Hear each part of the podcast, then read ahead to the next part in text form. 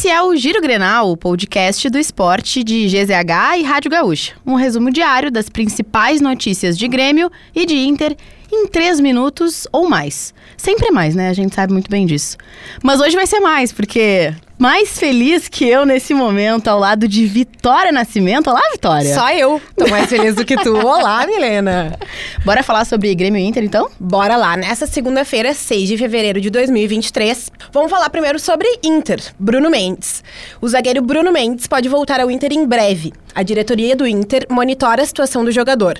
Vinculado ao Corinthians até dezembro, ele pode assinar um pré-contrato na metade do ano. Mano conta com seis opções para o setor atualmente: Vitão, Moledo, Mercado, Igor Gomes, Felipe Mota e Mário Fernandes, que pode atuar no setor. O Bruno Mendes já esteve no Beira-Rio entre 2021 e 2022, mas voltou ao Corinthians na metade do ano passado. E aí, qual que será vai ser o time para enfrentar o Caxias, né? Depois do empate de 0 a 0 contra o Novo Hamburgo, no estádio do Vale, o Inter pode ter alterações no time para enfrentar o Caxias. Johnny e Maurício foram poupados por conta do desgaste. Para preservar os jogadores, o Mano escalou um time diferente, com Wanderson e Pedro Henrique junto do alemão.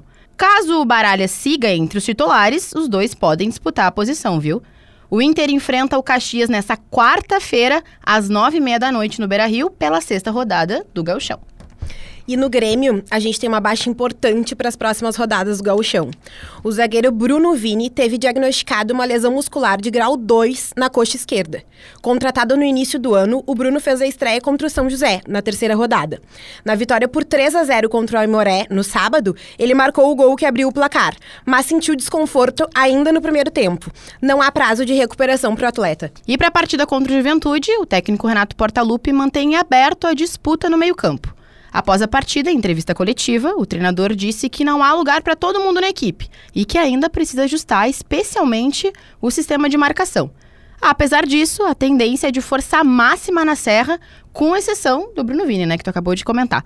O Grêmio enfrenta o Juventude nessa quinta-feira, às sete e meia da noite, no estádio Alfredo Jaconi.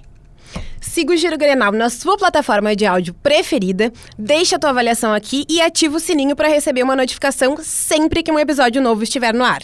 Que baita propaganda essa aí. essa foi com Gostou? Né? Gostasse? E para essa produção maravilhosa desse episódio, Nicolas Lira, que a gente chama carinhosamente de Nicholas, né? Técnica e edição de áudio de Pietro Pezzi. Falei bonito agora, que olha, eu sempre confundo. E agora vendendo nosso peixe, né? Já que a gente é originalmente das redes sociais. Por favor, sigam esportesgzh no Instagram, no TikTok. A gente tá no Facebook, no Twitter, então nos sigam lá, tá? É isso aí.